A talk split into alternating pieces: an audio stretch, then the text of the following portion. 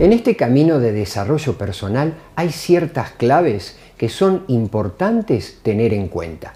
Te invito a escucharlas. Si no quieren ver, no le enciendan la luz. ¿Cuántas veces hemos querido que los que amamos vean lo mismo que nosotros estamos viendo? Debemos aprender y entender que para amar hay que dejar de querer. Si no quieren ver, no le enciendas la luz. Dañarás sus ojos. Si no quieren escuchar, no levantes tu voz. Lastimarás sus oídos. Si no quieren caminar, no proporciones apoyo. Sangrarán sus pies. Su despertar no es tuyo, es exclusivamente suyo. Si en algún momento hiciste de su dolor tu dolor, suéltalo, no te pertenece. Sé amorosamente egoísta, silenciosamente paciente, amigablemente distante. No te pierdas en ello. Reencuéntrate y alégrate porque tú sigues siendo tú.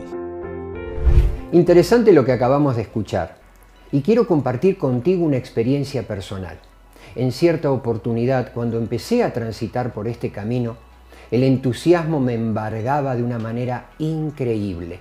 Y obviamente lo que quería era compartirlo con mis seres queridos, con mis familiares, con las personas que amo. Pero ¿qué es lo que me pasaba?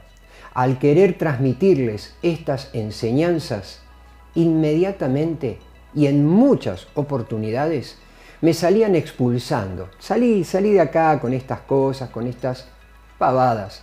Y realmente me sentía, no sé si la palabra es defraudado, pero triste, porque sentía que le estaba entregando algo muy importante y no me lo sabían aceptar. Por eso siempre digo, la mejor manera de influir en los demás no es tratar de convencerlos, sino de aplicar lo que vamos aprendiendo en nosotros mismos. Y nos transformamos en fuente de inspiración por los cambios que generamos.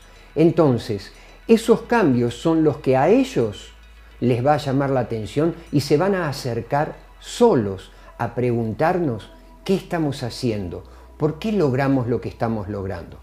Recuérdalo, es muy importante. Si no quieren ver, no le enciendas la luz.